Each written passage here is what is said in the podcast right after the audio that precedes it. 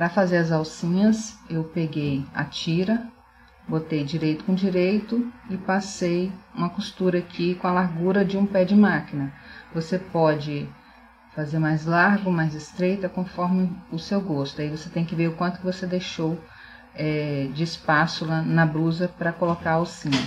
Depois de costurado as alcinhas, você tem que cortar o excesso de tecido que fica aqui nas laterais.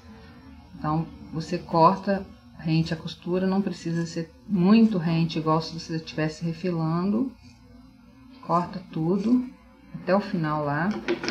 Depois você pega um alfinete, vai espetar aqui na beiradinha dela,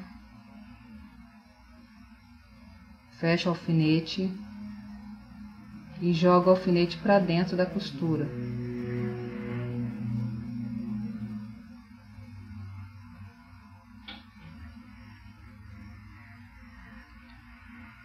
Até ele sair do outro lado.